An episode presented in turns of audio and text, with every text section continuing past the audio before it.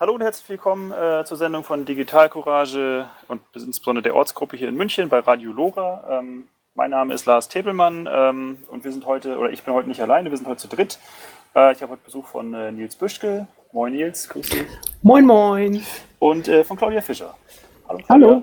Hi. Ja, schön, dass ihr dabei seid. Ähm, wer und äh, wer ihr seid und was ihr genau macht, kommen wir gleich noch dazu.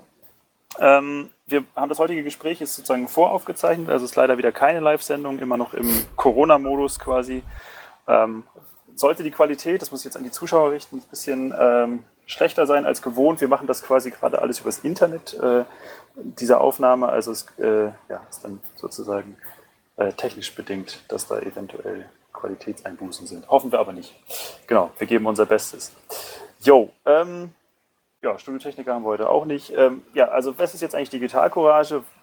Wenn jetzt jemand hier ähm, zum ersten Mal einschaltet, gar nicht so richtig weiß, äh, wo er jetzt hingeraten ist hier in der Sendung, also wer ist Digitalcourage und was tun wir? Ähm, ja, Digitalcourage ist ein Verein, den gibt es jetzt über 30 Jahren, also seit 87, hatte auch mal einen anderen Namen, also ehemals Föbut ist es. Digitalcourage ist halt ein Verein, der sich im Wesentlichen für Grundrechte und Datenschutz einsetzt. Das ist eine lebenswerte Welt im digitalen Zeitalter insbesondere. Ja, ähm, genau, was dazu äh, genau dazu gehört, äh, können wir vielleicht schon mal mit Nils erörtern. Du bist ja ähm, quasi voll bei Digitalcourage am Arbeiten, ne? Jo, das kann man so sagen. was tust du da so den ganzen Tag? Boah, ja, gute Frage. Ganz, ganz viel. Also gerade hat es sich auch stark gewandelt. Eigentlich bin ich ja tatsächlich bei uns für die Veranstaltungen zuständig, was dann jetzt gerade eher wenig Arbeit ist. Ähm, genau, so ein bisschen, oder jetzt gerade tatsächlich komme ich morgens ins Büro und fühle mich hier meistens ganz, ganz einsam und äh, kümmere mich dann um Telefondienst, Briefkästen lernen, äh, arbeite gerade viel auch an Texten mit, arbeite inhaltlich ähm, und mit einem halben Auge schiele ich auch schon wieder auf die nächsten Big Brother Awards, die dann langsam vorbereitet werden. Ah, wann sind, wann sind die? Das ist eine gute Frage. Machen wir gleich Werbung hier. Sie sind derzeit, ist so ein bisschen natürlich unter Vorbehalt alles. Äh, am 18.09. planen wir sie derzeit. Ähm, und ja, gucken wir mal, was bis dahin noch so alles Schönes passiert. Ob wir sie dann mit Publikum, mit ein bisschen Publikum, ohne Publikum ähm, oder wie auch immer dann stattfinden lassen. Aber wir sind eigentlich sehr gewillt, äh, es an dem Termin irgendwie zu tun. Okay, ja, das hört sich doch gut an. Das wäre dann in Bielefeld wieder, ne? Genau, hier in Bielefeld äh, leider, leider nicht im Stadttheater wie die letzten Jahre. Durch die Verschiebung hatten die leider keinen freien Termin für uns. Ähm, deswegen ist es quasi eine Reise zurück in die Vergangenheit. Wir sind wieder in der Hechelei. Ach, schön. ja, da war ich auch mal dabei. Das ist eine ganz nette Location. Also gerade wenn es da nicht so viele Leute werden können. Ähm, genau. Tut euch da vielleicht auch einen Gefallen mit. Ne? Das denke ich auch. Okay, das heißt, äh, die Veranstaltungen, die du, wenn jetzt mal nicht Corona ist, organisierst, sind dann Big Brother Awards. Was machst du sonst noch so an Veranstaltungen? Ja, der nächste große Brocken ist dann immer der Kongress am Ende des Jahres. Kann ich sowieso nur jedem empfehlen, zum Chaos Communication Kongress zu fahren, einmal im Leben. Ähm, und genau, da sind wir ja auch mal mit, mit großem Aufbau vertreten, mit viel Aufwand. Äh, macht auch mal Riesenspaß. Ähm, und da fahren wir dann ja auch mal mit einem äh, ziemlich voll beladenen 7,5 Tonner runter. Äh, ganz kurz noch Einschub, was ist für die, die es nicht kennen, dieser Congress? Also das ist irgendwie was Stimmt. Kann man natürlich auch noch mal ein paar Worte zu sagen, vollkommen richtig. Ähm, eine, eine wunderbare Veranstaltung des Chaos Computer Clubs, die einmal im Jahr immer zwischen den Feiertagen, zwischen Weihnachten und Neujahr stattfindet. Und boah, es ist schwer zu beschreiben. Man muss eigentlich da gewesen sein. Also man kann ganz, ganz viel lernen da. Man kann ganz, ganz viel ausprobieren. Man kann löten. Man kann sich spannende theoretische Vorträge zu Software-Sachen angucken. Man kann Schlösser knacken lernen. Man kann auch einfach da nett rumlaufen und jede Menge nette Menschen kennenlernen. Äh, man kann da nachts feiern. Man kann da ganz, ganz viele tolle Dinge tun. Ähm, und genau, das Ganze halt alles so ein bisschen ähm, ja. Also eine bunte, bunte Mischung aus Konferenz, Barcamp und Festival so ein bisschen. Äh, genau, das trifft es, glaube ich, ganz gut, ja. so, also wer, wer eher so auf die fachlichen Sachen steht, kann sich Vorträge anhören wahrscheinlich. Äh, ja. muss sozusagen, sozusagen, bevor die Leute jetzt sich die Tickets kaufen und dann dahin fahren und gar nicht wissen, was auf sie zukommt, man kann ja auch die Vorträge zumindest auch im Internet angucken. Ne? Also Genau. Wo es dann äh, thematisch hingeht. Aber das ist natürlich nicht der Hauptteil des Kongress eigentlich, wo man ehrlich ist. Aber Das stimmt, das stimmt. Aber es ist natürlich ein, ein wichtiger Teil des Kongresses. Das heißt, wenn man so mal ein bisschen reinschauen will, äh, auf media.ccc.de kann man eigentlich fast das gesamte Vortragsprogramm sich immer anschauen. Unter anderem auch mit Digitalcourage, ne? Also Stimmt. ja auch ein paar ein, ein, zwei Sachen gibt es da auch, ja. Und genau, die Big Brother Awards gibt es ja auch bei media.ccc.de. Richtig, stimmt. Also wer sozusagen nicht bis zum September warten möchte, bis zum 18.09., der kann sozusagen sich schon ein bisschen die äh, Vorfreude versüßen. Ähm, genau, hatten wir aber auch schon in der Radio Lora hier als, äh, als eigene Sendung quasi mit ausgewählten ähm, Laudationen. Ach, schön. Genau. Ja, wunderbar. Äh, schon mal vielen Dank. Ähm, Claudia, was tust du denn so? Äh, jetzt habe ich mit Nils viel geredet. ich bin freie Journalistin, arbeite für verschiedene Auftraggeber, aber im Moment mit einem ziemlichen Schwerpunkt auf Digitalcourage. Also ich würde sagen, im Moment ist so die Hälfte meiner Arbeitszeit, die ich für Digitalcourage arbeite. Ähm, ich bin für Textproduktion zuständig, ähm, und zwar Texte, die man nicht auf den ersten Blick sieht. Das heißt, der Webseite habe ich normalerweise nichts zu tun. Jetzt gerade durch Corona eine ganze Menge, ähm, weil ich da eingesprungen bin, einfach äh, die Arbeit so ein bisschen zu koordinieren, weil klar war, die Webseite ist jetzt im Moment gerade sehr, sehr wichtig. Ähm, ich arbeite aber auch mit der Jury an den Laudatio-Texten für die Big Brother Awards. Und ich mache das Jahrbuch für Digital Courage, wer das vielleicht kennt, einmal im Jahr. Digital Courage ein, Jahr, ein Jahrbuch raus, das so war in den letzten zwölf Monaten und kommt in den nächsten zwölf Monaten an Grundrechtsthemen, Freiheitsthemen und ähm, digitalen Themen. Und das ist mein Ressort. Das ist immer mein gesamter Sommer, so drei Monate brauche ich dann immer für dieses Buchprojekt. Wow. Ansonsten helfe ich mal bei Broschüren oder so. Also Texte und die, ja, die Veröffentlichung von Inhalten ist meine Aufgabe.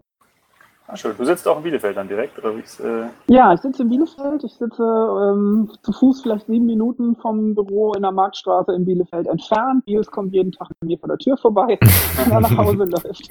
Also das ist, äh, die Bielefelder hier sitzen alle relativ dicht aufeinander, witzigerweise, und sind gar nicht so wahnsinnig weit über Stadtgebiet verteilt.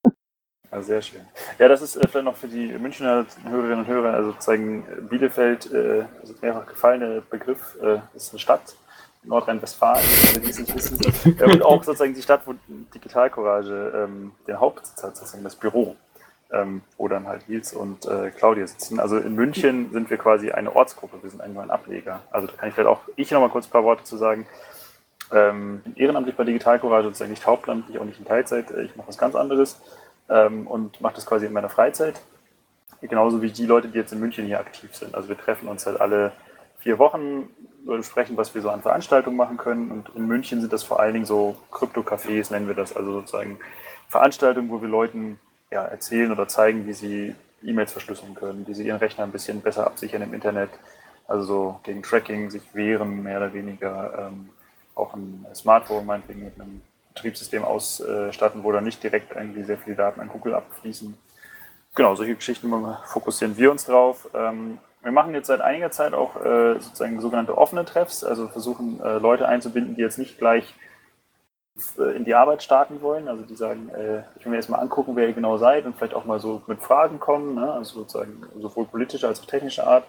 Da haben wir jetzt äh, offene Treffs gemacht, die wir durch Corona natürlich jetzt nicht mehr ähm, offline stattfinden lassen, sondern wir haben das jetzt sozusagen in den virtuellen Raum geschoben. Ähm, haben wir jetzt das erste Mal im Mai uns ähm, da zusammengetroffen das heißt, ja, bis zwei monatlich machen wir dann im Juli den nächsten Termin. Also für alle Zuhörerinnen und Zuhörer, die jetzt Lust darauf bekommen, mal reinzuschnuppern, ähm, lohnt sich auf jeden Fall, sich in den Newsletter äh, einzutragen. Darüber wird das nämlich beworben. Das geht auf digitalcourage.de ganz einfach. Ähm, da kann man sich sowohl in den globalen Newsletter eintragen und wenn man München spezifisch was ähm, haben möchte, kann man uns einfach eine E-Mail schreiben an äh, ortsgruppe.münchen.digitalcourage.de genau, oder an lars.tebelmann.digitalcourage geht es einfach auch direkt an mich. Genau. Das sind sozusagen für alle, die jetzt hier vor Ort in München so mitmachen wollen, so die ersten Schritte. Genau. Und dann kann man ja mal gemeinsam zu den Big Brother Awards im September fahren, wenn, wenn sie dann stattfinden.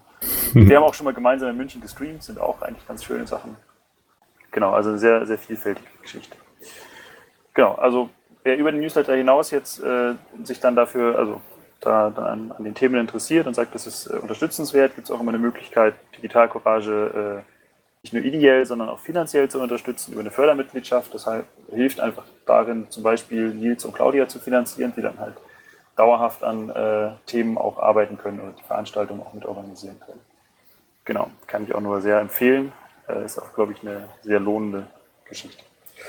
Genau, okay, dann ähm, ja, würde ich sagen, äh, beenden wir hiermit so die Vorstellungsrunde. Wir wissen jetzt, wer wir sind. Ähm, wir haben uns sogar für heute auch zwei inhaltliche Themen noch äh, gesteckt. Ähm, wir nach, dem nächsten, nach den nächsten Musikblöcken dann angehen. Das erste wird sein, wir reden heute über ähm, Corona-Apps, also was da so an Apps raus ist und was man, wie man das, oder wie Digital das bewertet. Also Nils wird uns da vor allen Dingen recht viel erzählen können. Und dann wollen wir uns noch mal ein bisschen mit dem Freiheitsbegriff beschäftigen, insbesondere im Kontext dieser sogenannten Hygiene- oder Corona-Demos, also welcher Freiheitsbegriff dahinter steckt und wie sich der vielleicht ein bisschen von dem unterscheidet, was wir bei Digital Courage als Freiheitsbegriff haben. Gut, wir starten erstmal mit Musik. Ähm, Facing New York und Dogtown. Bis gleich. Ja, wunderbar. Ähm, dann sind wir wieder zurück und widmen uns unserem äh, ersten großen Themenblock. Also wir haben das Ganze mal erstmal unter den Oberbegriff Corona-Apps gestellt. Also im Wesentlichen geht es darum, ja, was macht jetzt hier Digitalität und Corona? Das sind ja irgendwie zwei Themen, die offensichtlich gerade heiß diskutiert werden. Also brauchen wir jetzt eine Kontakt-Tracing-App, brauchen wir die Datenspende-App, die es ja irgendwie ganz am Anfang mal gab für das LKI. Ähm, Nils hat mir gesagt, es gibt sogar irgendwie eine Quarantäne-App. Das werden wir jetzt mal alles gleich diskutieren. Äh, ich übergebe einfach mal den Ball an Nils. Erzähl doch mal so ein bisschen, also was sind so die aktuellen Entwicklungen da in dem Bereich? Jo, genau. Dann, ähm, ach, dann frühstücken wir doch erstmal die einfachen Kandidaten vielleicht ab. Das wäre nämlich die, die Datenspende-App und die Quarantäne-App. Ähm, genau, die Datenspende-App war ja die erste, die veröffentlicht wurde. Ähm, das war ja diese Geschichte, wo dann Menschen dazu aufgerufen sind oder wurden, dass sie doch die Daten von ihren Fitnessarmbändern ähm, oder ähnlichem halt einfach äh, Gesundheitsdaten über diese App ähm, dem Robert Koch Institut halt zur Verfügung stellen, damit die halt dann ein besseres Lagebild irgendwie über Deutschland gesamt bekommen, ähm, was weiß ich was, was sie daraus genau ableiten können. Ähm, also Fieberwellen und sowas sollten die messen, ne? Also wenn irgendwo die Temperatur geschlossen hochgeht, dass sie sagen, da bildet sich gerade ein Cluster. Also ja. so ein bisschen wie dieser, dieser Big Data Erfolg, den es mal vor, also in Anführungsstrichen Big Data vor ein paar Jahren, wo das immer beworben wurde, so dass Google schon die Grippewelle wusste, bevor äh, das Gesundheitsinstitut in den USA das wusste, weil die halt irgendwelche Daten hatten, die sie analysieren können, irgendwie so wahrscheinlich, oder? So, ja, so ein bisschen in die Richtung, genau. Ähm, eigentlich waren wir ja bei der Datenspende-App. Das Problem dabei ist halt, äh, dass die wohl einfach schlecht gemacht war. Also ich habe sie mir, wie gesagt, ich bin jetzt auch kein, kein Techie dann auf der Ebene, dass ich mir diese Apps mal gerade im Detail anschauen kann und sagen kann, oh, das ist technisch jetzt aber ganz schlecht gemacht. Ähm, aber sowohl der CCC als auch die Gesellschaft für Informatik, meine ich, äh, hatten ja mit teils sehr deutlichen Worten diese App kritisiert, dass sie einfach schlecht gemacht ist, ähm, unsicher entsprechend. Ähm, Sozusagen in, in dem Moment, äh, also schlecht gemacht auf der Ebene ähm, Gefahr für das Handy, das sozusagen auf das installiere, dass da sozusagen Sicherheitslücken aufpoppen oder sozusagen aus Datenweitergabesicht mehr oder weniger? Äh, nee, eher, eher schlecht programmiert, so habe ich es in Erinnerung, okay. ja. Glaube ich nicht so hilfreich letzten Endes. Ähm, Gerade wenn dann am Ende auch ein Urteil steht, so, puh, so wie die gebaut ist, äh, sollte man die sich lieber nicht installieren. Gibt es da Zahlen dazu, wie viele Leute sich das installiert haben, die du kennst? Das wäre nee. spannend. Also ich, äh, die also, App kannte ich jetzt tatsächlich, weil ich durchaus ähm, im privaten Umfeld jetzt von ein paar Leuten gehört habe, dass sie sich die auch installiert haben. Mhm. So, also auch so mit einer Selbstverständlichkeit. So, ja, klar habe ich gemacht, das ist doch voll gut. Mhm. Ähm, ich war da eher ein bisschen skeptisch, aber die konnten mir auch nicht so richtig begründen, warum das voll gut und wichtig ist. Und das war, ähm, aber es war irgendwie so, ich, also normalerweise bei solchen Sachen frage ich mal rum und dann sagt irgendwie jeder so, nee, habe ich nicht installiert, mache ich nicht. Und da war das zum ersten Mal, dass ich so gehört habe, so, oh, krass, ähm, das scheint irgendwie ein Ding zu sein, aber. Mhm. Äh, ja, ich, ich, ich, glaube, die Leute wollten wirklich helfen und hatten wirklich das Gefühl, ähm, wenn das anonymisiert ist, dann kann ich damit wirklich was Gutes tun, damit die Forschung weiterkommt. Das ist auch noch in der Phase dieser Epidemie, wo ähm, wir alle noch sehr auf diesem Solidaritätsgedanken waren und ne, wir machen das alle für die Herde und äh, müssen sehen, dass wir damit schnell zusammen durchkommen. Und deswegen kenne ich auch viele in meinem Umfeld, die das gemacht haben, weil die einfach helfen wollten und das war eben eine Möglichkeit. Ich fand es dann erstaunlich, schnell das komplett in der Versenkung verschwunden ist. Also da redet eigentlich keiner mehr von.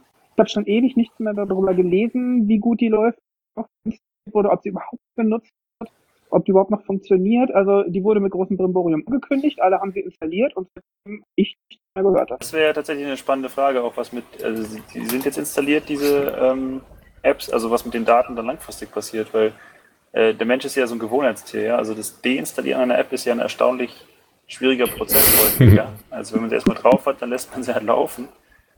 Ähm, das wäre jetzt halt die Frage sozusagen, wie, wo diese Daten eigentlich dann am Ende genutzt werden, von wem, in welcher Form. Also haben wir nochmal ein offenes Thema aufgemacht hier. Na gut. Okay, belassen wir uns vielleicht dabei. Ähm, genau. Dann die zweite, die Quarantäne-App. Ähm, die ist meines Wissens, oder die ist noch nicht veröffentlicht. Ähm, äh, die Quarantäne-App soll anders, als man vielleicht erst vermuten würde, äh, nicht kontrollieren oder überprüfen, ob Menschen, die in häuslicher Quarantäne sind, auch wirklich zu Hause bleiben und dann am Ende noch mit, mit äh, Ortsdaten oder so hantieren.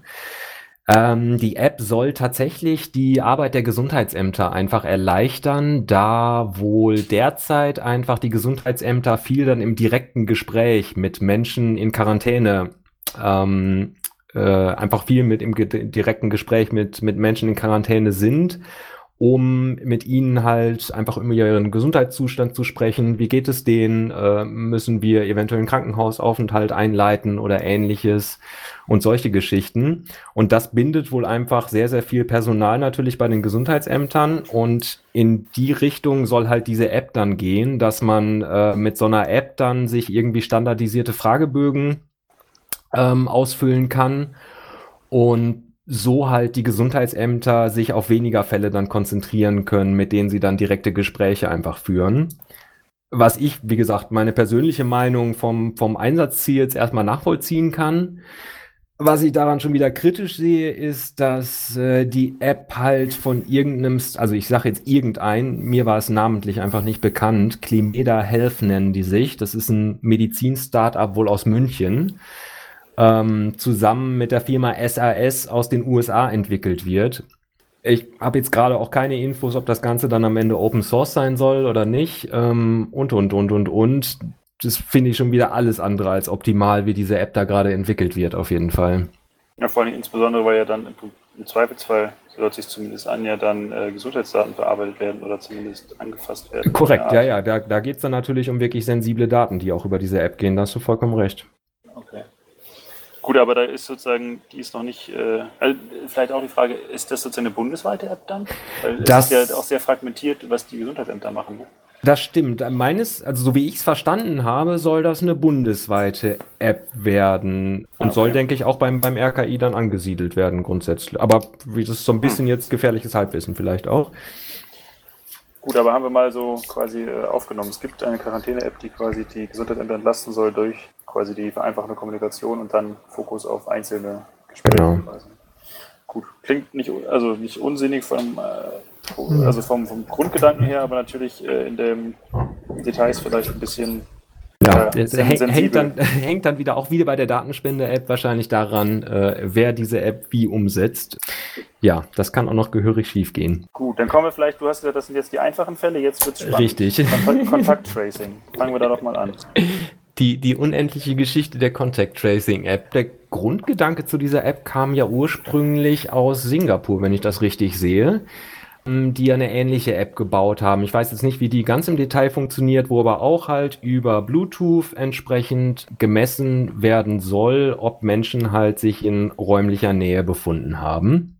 Das wurde dann ja alles von diesem sogenannten PEP PT-Projekt aufgegriffen, was ja erstmal sich dann hingestellt hat, wir sind hier ein europäisches Projekt und wir setzen jetzt diese Contact Tracing App für Europa um oder setzen da zumindest einen Rahmen der dann in den Ländern entsprechend umgesetzt werden kann. Das hörte sich ja im ersten Moment auch erstmal alles ganz gut an. Dann gab es da ja aber auch irgendwie immer mehr Querelen. Es war alles nicht so ganz klar, wer steckt denn jetzt eigentlich dahinter? Ist das wirklich ein europäisches Projekt? Dann hörte man hier und da wieder Leute, die abgesprungen waren. Vielleicht mal und ganz kurz zur Einordnung, ist das, das war der zentrale Ansatz, oder?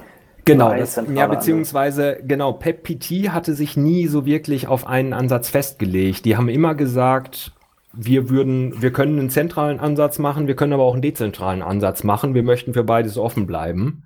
Okay, dann lass uns ganz kurz einen Einschub machen, vielleicht für die jetzt alle, die jetzt nicht so extrem tief in der Diskussion sind. Dezentral, zentral. Müssen wir erstmal klären, was ist das? Das ist vielleicht auch oder für den Bereich Datenschutz oder Datenverarbeitung vielleicht eine sehr zentrale Frage. Ne? Oder also, dann machen wir es vielleicht nochmal anders. Vielleicht versuche ich erstmal äh, die Funktionsweise dieser App einfach zu erklären, ohne dass ich jetzt auf die Entstehungsgeschichte irgendwie Bezug nehme. Diese App funktioniert über Bluetooth und soll dann, man muss halt seine Bluetooth-Schnittstelle dauerhaft aktivieren kann sich dann diese App auf seinem Handy installieren und diese App soll dann halt dauerhaft im Hintergrund laufen und nutzt dann die Bluetooth-Schnittstelle, um festzustellen, ob halt andere Menschen mit einem Smartphone, die ebenso diese App laufen haben, sich dann in räumlicher Nähe befinden. Und äh, dazu sendet dann halt das Handy quasi wie so ein, es wird gerne die Metapher von so einem Leuchtturm benutzt, sendet halt die ganze Zeit so ein Signal, hier bin ich, hier bin ich, hier bin ich. Äh, und das machen halt alle Handys, die diese App installiert haben. Dieses Hier bin ich Signal, jedes Handy oder jede andere App, die das dann wahrnimmt, speichert das dann. Und genauso andersrum. Und so hat man dann quasi, wenn man jetzt quasi durch die Stadt geht, auf beiden Geräten ist diese App installiert. Man gerät in räumliche Nähe zueinander. Dann ist am Ende halt auf beiden diesen Geräten ähm, diese ID gespeichert von dem jeweils anderen Gerät. Was erstmal nur bedeutet, wie gesagt, diese beiden Geräte waren in räumlicher Nähe zueinander. So werden halt immer mehr und mehr und mehr und IDs dann lokal auf dem Handy gespeichert.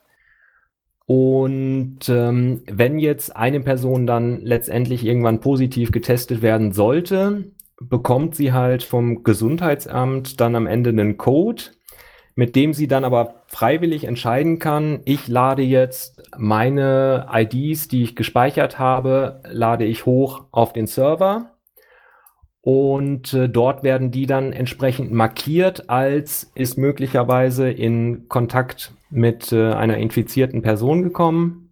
Ja, und alle anderen können sich quasi in regelmäßigen Abständen diese Datenbank runterladen. Genau, genau. checken, ob sie diese ID in ihrer Liste nee. haben, oder? Nee, ich glaube, es war so, dass man eben sagt, mein Handy hatte Kontakt mit zehn anderen Handys und diese zehn anderen Leute kriegen dann eine Nachricht auf ihr Handy gespielt, du hattest Kontakt mit jemandem, der infiziert war.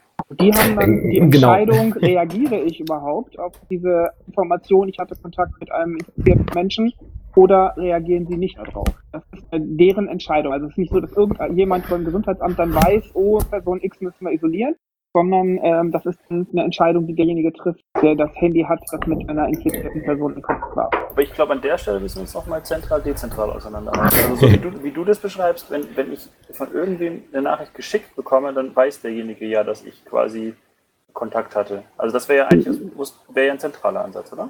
Na, wenn, wenn diese Information, wessen Handy das ist, äh, entsprechend verschlüsselt ist und das einfach nur über eine ID läuft, die nicht gekoppelt ist mit einem Telefon oder so, okay. ähm, dann muss ich längst noch nicht wissen. Also wenn der Server im Gesundheitsamt steht, aber mein Handy eine eigene ID hat, die nicht im Gesundheitsamt gespeichert ist, weiß niemand, dass mein Handy ist.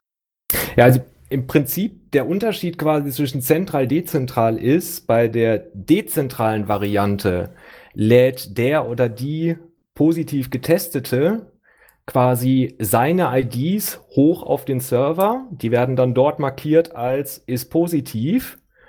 Und alle Geräte laden sich quasi vom Server diese positiv markierten IDs runter. Und auf den Geräten dann selbst findet quasi ähm, die Zuordnung statt. Das Smartphone guckt dann halt so, ich habe jetzt diese positiven IDs, deckt sich das mit irgendeinen meiner hier gespeicherten IDs.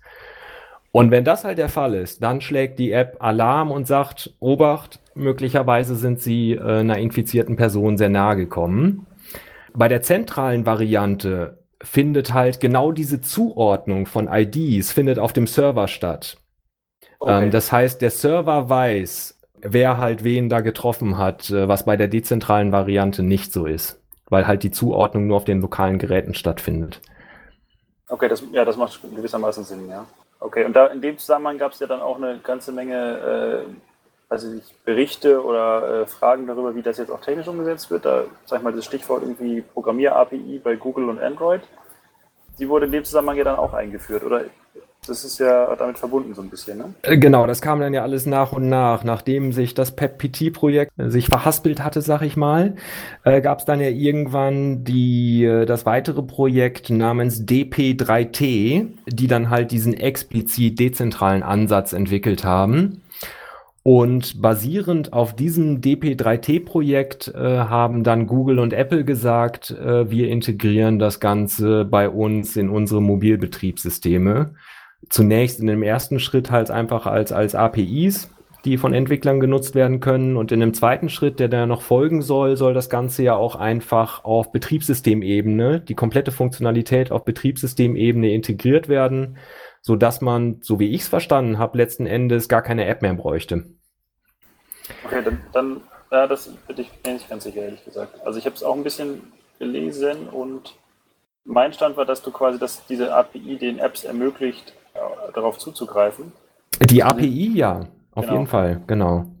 Ja. Aber es ist äh, nach den APIs äh, folgt auf jeden Fall, wollen sie es noch tiefer in die Betriebssysteme Ach, okay. integrieren. Ah, ja, und puh, schwierig. Also, aber andererseits, also ich meine, man nutzt sowieso das Betriebssystem von Google und Apple.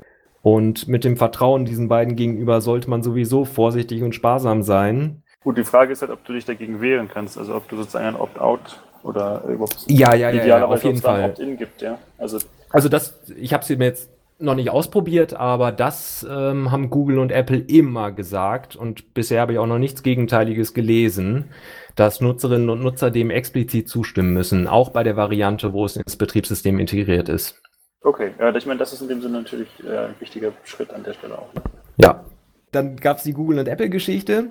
Und äh, dann gab es hier in Deutschland ja noch ein paar Streitereien, weil dann zunächst ja tatsächlich der zentrale Ansatz für Deutschland verfolgt werden sollte. Da haben sich dann aber Gott sei Dank ziemlich viele Menschen äh, lautstark ähm, gegengewandt. Und so wurde dann ja auch die 180-Grad-Wendung vollzogen und äh, sich halt dann anschließend auf den dezentralen Ansatz für Deutschland konzentriert. Und äh, dieser dezentrale Ansatz wurde dann ja quasi als Entwicklungsauftrag an SAP und die Telekom vergeben. Und an dem Punkt sind wir gerade. Die arbeiten da jetzt dran. Bei GitHub veröffentlichen sie ja zwischendurch auch immer wieder Sachen. Das Ganze soll ja auch unter einer offenen Lizenz auf jeden Fall veröffentlicht werden. Ja, mal gucken. Geplant ist, glaube ich, eine Veröffentlichung Mitte Juni. Ja, Open Source hört sich erstmal gut an, oder? Also jetzt mal, um mal die positiven Dinge zu nennen. Äh, genau, also ehrlich, es, also. Es, es gibt auf jeden also ich bin grundsätzlich skeptisch so ein bisschen, ob uns diese App jetzt wirklich so viel weiterbringen wird. Aber es gibt auf jeden Fall positive Sachen. Ich finde es großartig, dass es von Anfang an als, als europäisches Projekt gedacht wurde. Genauso finde ich es großartig, dass es alles Open Source werden soll beziehungsweise das Großartigste daran ist, dass er tatsächlich von Anfang an Datenschutz und ein Stück weit Privacy by Design auch mitgedacht wurde.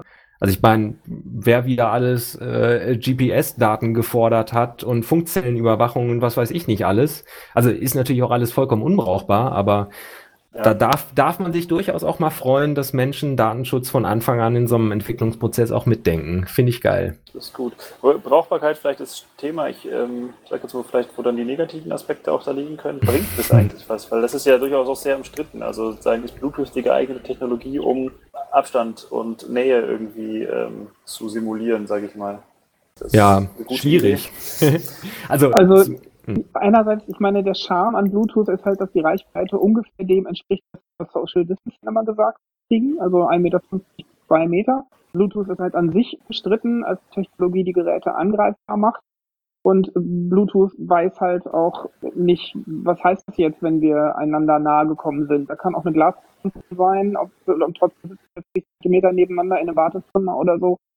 Das heißt also erstmal noch nicht unbedingt was darüber, ob es Infektionsrisiko gab, nur weil man in einer räumlichen Nähe war, die Bluetooth nicht durchdringen kann. Ne?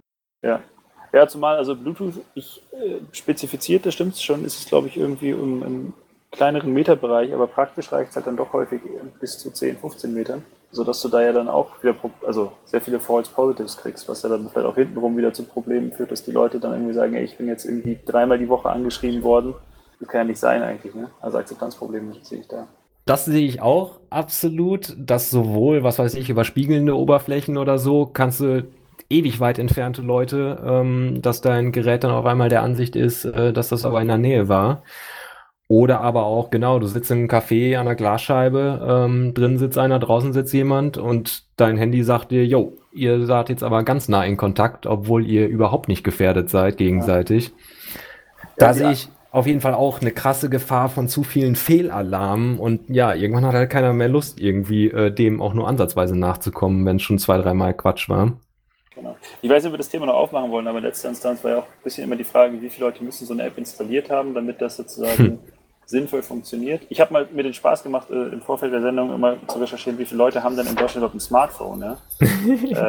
äh, habt, ihr, habt ihr eine Schätzung? Ich mache das mal als, als Frage. Keine Ahnung. Also ein Smartphone oder generell ein nee, mobiles? Smartphone. Smartphone. Okay, dann sage ich 45,37 Millionen. Claudia? Äh, ich glaube ein bisschen mehr. Ich meine, ich habe äh, so 60 Prozent, äh, knapp 70 Prozent mal gelesen, okay. ähm, weil man ja. muss ja die Kreise und die, äh, ähm, die Babys abziehen und so weiter. Ja. Ähm, ich würde jetzt sagen, um die 50, 55 Millionen. Ja, stimmt, glaube ich, ziemlich genau. Also ich, ich meine irgendwie 51, 52. Hm. Aber da ist natürlich die Frage, ähm, das sind ja nur zwei Drittel der Gesamtbevölkerung, ob von denen alle installieren. Also es ist halt echt die Frage, ob man auf einen, einen sinnvollen Anteil nachher an, an Menschen kommt. Ne? Ja, ich hatte. Ja, es, es, ist ja so ein bisschen auch wie, wie mit den Masken, ne? Also sie helfen natürlich nicht hundertprozentig, aber es ist halt alles mit.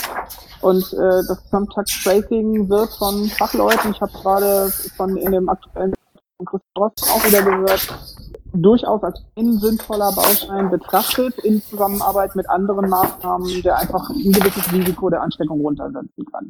Das sagen natürlich alles nicht Techniker. Ähm, Techniker können da unter Umständen ganz anderer Meinung sein, wenn sie sagen, die äh, Bluetooth macht Handys unsicher, äh, dass wir mehr Schaden als Nutzen davon haben. Es ist wahrscheinlich eine Sache, wo man nicht sagen kann, äh, schwarz-weiß, sondern es ist halt so ein Graubereich in letzter Instanz. Ja. Ja, vor allen Dingen muss es einfach jeder dann auch letztendlich selbst entscheiden, ob er dauerhaft seine Bluetooth-Schnittstelle offen haben möchte. Ähm, genau, diese, diese Abwägung muss man am Ende auf jeden Fall selbst treffen. Ja, und ich finde auch die, ähm, diese Akzeptanz im Sinne von noch schon so viele Fehlalarme, heute gehe ich mir nicht drauf ein, äh, ist das eine. Das andere ist ja auch, was macht das meinem Leben? Also wenn ich plötzlich mein Handy mir plötzlich sagt, du warst in Kontakt mit jemandem, der infiziert war, dann kriege ich erstmal Angst, dann überlege ich, wer könnte das denn gewesen sein? Dann überlege ich meine Situation und denke, hm, ich habe drei Kinder und vielleicht irgendjemanden, den ich gerade versorgen muss. Äh, also die drei Sachen erledige ich noch und den Tag noch und den Tag noch und dann gehe ich in Quarantäne, damit ich das erstmal noch um mein Leben äh, herum regeln kann. Ähm, und das ist alles wertvolle Zeit, die verstreicht, die ja eben einfach Leute dann vielleicht dazu bewegt, nicht sofort reagieren und dann verblasst auch schon wieder und wahrscheinlich war ja sowieso nicht also da sehe ich wirklich in, der, in dem menschlichen Faktor dieser Form der App sehe ich eigentlich das größte Risiko, dass sie mit viel technischem Aufwand eindrischt, sondern im Endeffekt nicht funktioniert. Weil einfach unsere Gesellschaft anders funktioniert und auch das Individuum anders funktioniert. Also vielleicht ist das ein gutes Abschlussstatement zu dem Themenblock jetzt. Man kann nicht alle Sachen rein technisch lösen, ja? Das würde ich auf jeden Fall immer unterschreiben. Ja. Gut, ich glaube, ähm, vielleicht machen wir da einfach jetzt mal eine Klammer drum. Ich denke, das wird ein Thema sein, das wir vermutlich nochmal im Laufe des Jahres irgendwie aufgreifen können, wenn dann genaueres bekannt ist. Bis dahin machen wir jetzt mal mit Musik hier weiter. Krill und Happy und ähm, widmen uns dann gleich mal dem Freiheitsbegriff, wie, welche Nuancen der so bietet. Dann bis nach der nächsten Musikpause. Ja, dann willkommen zurück. Wir sind wieder ähm, auf Sendung und ähm, widmen uns noch einem zweiten Themenblock.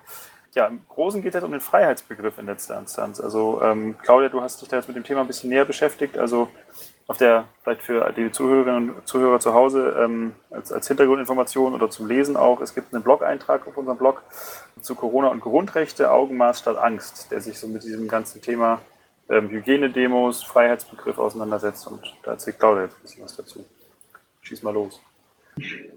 Naja, wir sind halt viel gefragt worden. Wir haben viel Post bekommen in den letzten Wochen, ähm, jetzt äh, Grundrechte eingeklagt, eingefordert werden äh, auf Straße von diesen Menschen, die die sogenannten Hygienedemos machen und ähm, warum wir uns da eigentlich nicht mehr dran beteiligen. Es gibt diesen, ich nenne es mal Markenbegriff der Demos Freiheit statt Angst, die hat Digital Courage jahrelang organisiert und mitorganisiert. Und jetzt plötzlich stehen viele Menschen zum Thema Freiheit auf der Straße. Wo seid ihr denn eigentlich? Warum äh, sagt ihr nichts dagegen, dass unsere Grundrechte furchtbar beschnitten werden?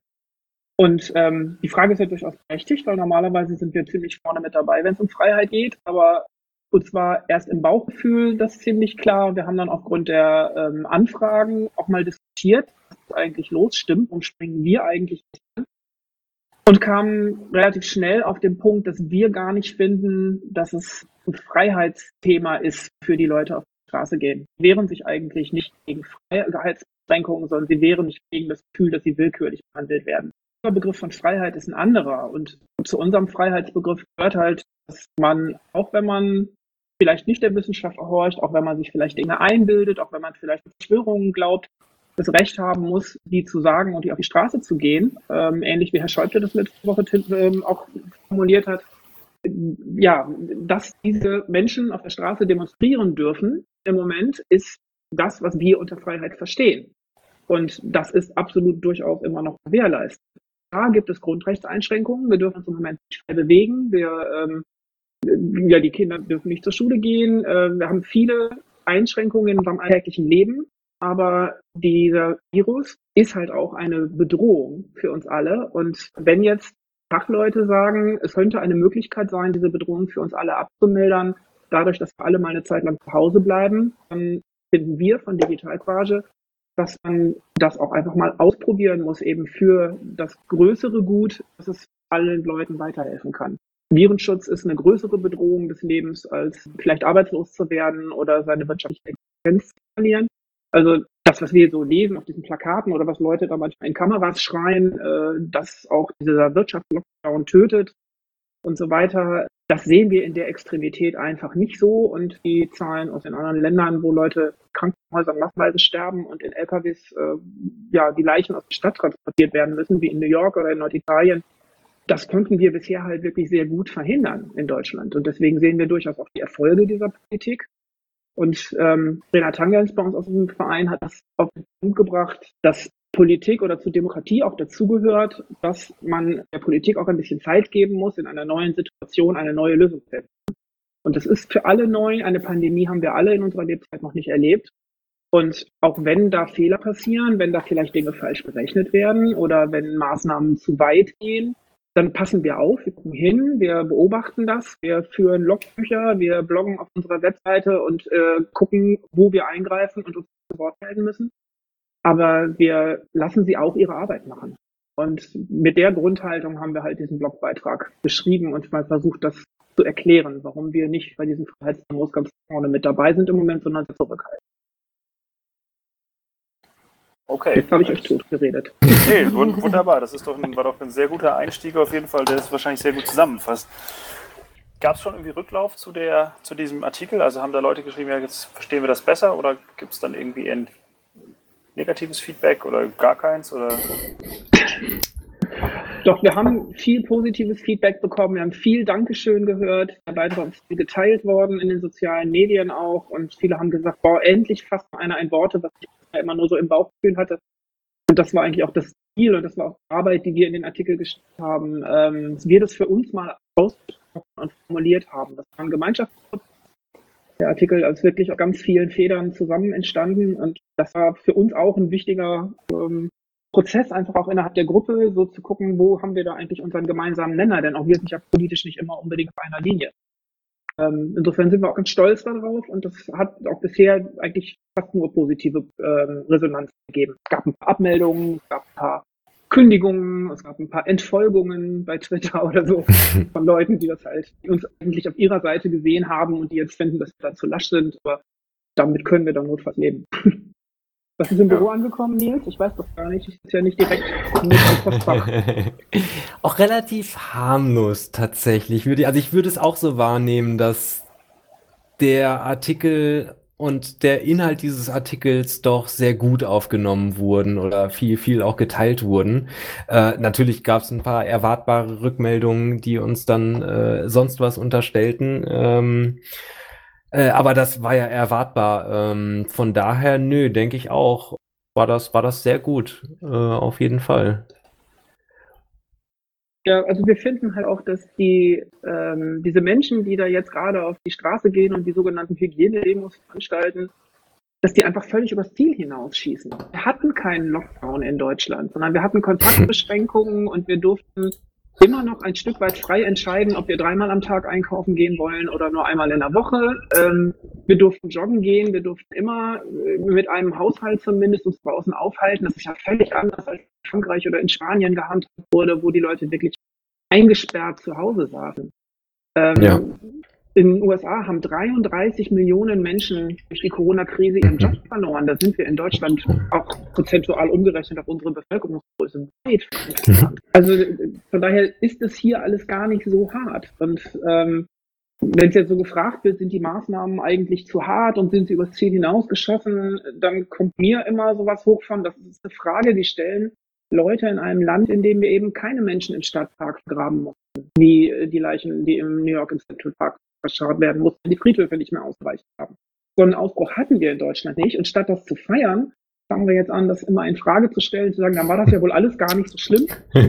Und das ist irgendwie, ja, das gedreht mir einfach zutiefst. Ja, ich meine, es ist im Prinzip auch eine Frage, die wird man in, der, in dem Moment ja eh nicht beantworten kann. Was wär, ist die adäquate Maßnahme? Ne? Also das ist ja eine Sache, die kann ich retrospektiv entscheiden. Also so ein bisschen Vergleich, was ist, ich, was ist in New York passiert, was war in Deutschland, was war in Schweden, ja, so vielleicht drei Extremfälle. Und dann kann ich nachher irgendwie nach zwei Jahren vermutlich erst irgendwie rausfinden, war das damals zu hart oder nicht. Aber ich muss ja in dem Moment als Politiker irgendwie entscheiden. Und wenn ich nichts mache, dann sagen mir alle, sag mal, du hättest doch was machen müssen, nachdem wir jetzt irgendwie unsere zwei Millionen Corona-Toten haben. Und wenn ich was mache, dann sagen halt alle, ja, war doch gar nicht notwendig, ist doch nichts passiert. Ne? Das ist halt irgendwie auch ein, so ein bisschen so ein Henne-Ei-Problem. Also wie will ich da beweisen, ob das gut oder schlecht war? Ne? Ich will auch echt nicht in der Haut der Leute in Berlin und in Düsseldorf oder in München in den Landesregierungen sitzen im Moment. Ich will das nicht entscheiden müssen, ob nee, die Kinder jetzt zur Schule gehen oder nicht oder ob ich Restaurants aufmache oder nicht. Und ich weiß, dass es dann Massensterben an Gastronomie gibt unter Umständen oder so. Und dann sollten wir die echt mal in Ruhe ihre Arbeit machen lassen, ein Stück weit. Wie gesagt, schon drauf gucken, beobachten, eingreifen, sich zu Wort melden, wenn man merkt, hier geht gerade was in eine völlig falsche Richtung, wie wir das ja auch gemacht haben, als es dann um die Funkzellenabfrage ging und so. Ähm, kritisch beobachten, auf jeden Fall. Aber sich verfolgt fühlen und mit Judensternen auf der Straße stehen und sagen, man darf hier seine Meinung nicht mehr sagen, während man das gerade sagt, das ist einfach nur absurd. Ja, okay, gut, das mit den Judensternen ist so ein, so ein eigenes Thema, das ist ja quasi fast schon, also geht in Richtung Antisemitismus teilweise, die Verharmlosung von ja, dieses Querfront-Thema, ne? dass genau. die, ähm, die, diese Demos halt auch gekapert werden von äh, Rechtsextremen, die einfach die Gesellschaft destabilisieren wollen und diese Demos jetzt für sich nutzen. Schon ja. das wäre für mich ein Grund, mich daran nicht zu beteiligen, weil ich denen einfach nicht auch noch das, das Kamera, Filmfutter sein will, dass sie sagen können, hey, wir sind eine Bewegung. Nee, sind sie nicht. Sie sind Einzelleute und Extremisten. Ja gut, aber das macht die Einmischung ja so gefährlich, weil du im Prinzip vielleicht ja sogar ein legitimes Interesse hast, irgendwie deinen Unbekund zu tun und in dem Moment, wo dann da der, äh, sag mal, die Leute des rechten Randes auftauchen und du sagst, dann gehe ich nicht mehr hin, äh, verstummst du ja auch eigentlich wieder. Also mit einem eigentlich legitimen Interesse, das du halt nicht gekapert haben möchtest. Mhm. Denke ich. Ja, ich kann mir immer noch überlegen, meine Meinung dann anders und anderswo zu sagen ähm, und ihnen aus dem Weg zu gehen. Ja, ja, klar, genau. Mit in die Reihe zu stellen. So, ne? Ja. Ich muss deswegen ja nicht verstummen, sondern ich kann ja dann einfach eine andere Form wählen. Ja. Nee, soll, muss man tun in dem Moment dann, aber es ist sozusagen mhm. wieder anstrengend, sich was äh, zu, äh, anstrengend, aber muss, muss es tun, ja. Weil vielleicht, du hast ja schon gesagt, so der Schreibprozess ist wahrscheinlich auch ein bisschen Selbstvergewisserung nochmal, ne? Auf welchem Standpunkt stehe ich eigentlich so? Ja. ja, und da ist einfach Digitalcourage dann auch klasse, weil wir aus so unterschiedlichen Bereichen kommen, uns ähm, mit dem Thema zu beschäftigen. Also ähm, wir haben halt eine Pädagogik AG, wo es, äh, wo der Blick eben auf die Lehrer und die Schüler und die Kinder und den Unterricht und die Bildung gelegt wird. Wir haben die Techniker dabei, die sagen können, äh, das ist aber schon von der technischen Argumentation her totaler Quatsch. Wir haben Leute dabei, die ewig lange schon diese Arbeit machen und sagen, das sind so Wellen, in denen kommen diese Diskussionen immer wieder. Das finde ich dann auch sehr beruhigend, wieder zu merken, das ist jetzt gar nicht jetzt im Moment kein Problem, sondern das ist einfach ein wiederkehrender Zyklus. Also so die Kombination, die wir da haben, die hat auch ja, sich da wirklich in dem Text nochmal sehr ausgedrückt. Gut, dann ähm, nutze ich das Ganze mal noch in den äh, letzten Block überzuleiten. Ja, ich bedanke mich erstmal bei euch beiden für die schöne Sendung. Also viel Spaß gemacht mit euch. Danke, dass ihr mitgemacht habt. Sehr gerne.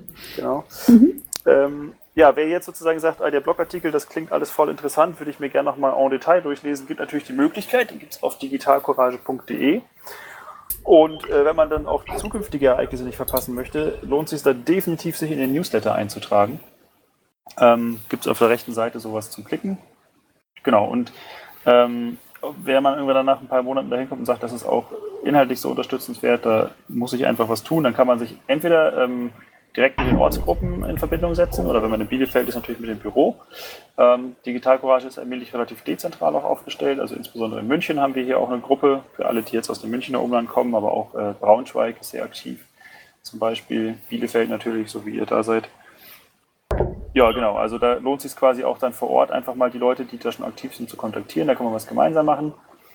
Wem da jetzt die Zeit fehlt oder auch vielleicht irgendwie ein bisschen die Idee, was er selber einbringen kann, ist natürlich ähm, auch die Möglichkeit da, Digital Courage an sich zu unterstützen, wie bei einer Fördermitgliedschaft. Da kann man quasi einen kleinen monatlichen Beitrag geben, damit halt diese Arbeit, so Blogartikel schreiben, Big Brother Awards ähm, ausrichten, im Prinzip ja aber auch die ganze politische Debatte begleiten, damit das unterstützt werden kann. Da lohnt es sich quasi ähm, dann in dem Moment drüber nachzudenken.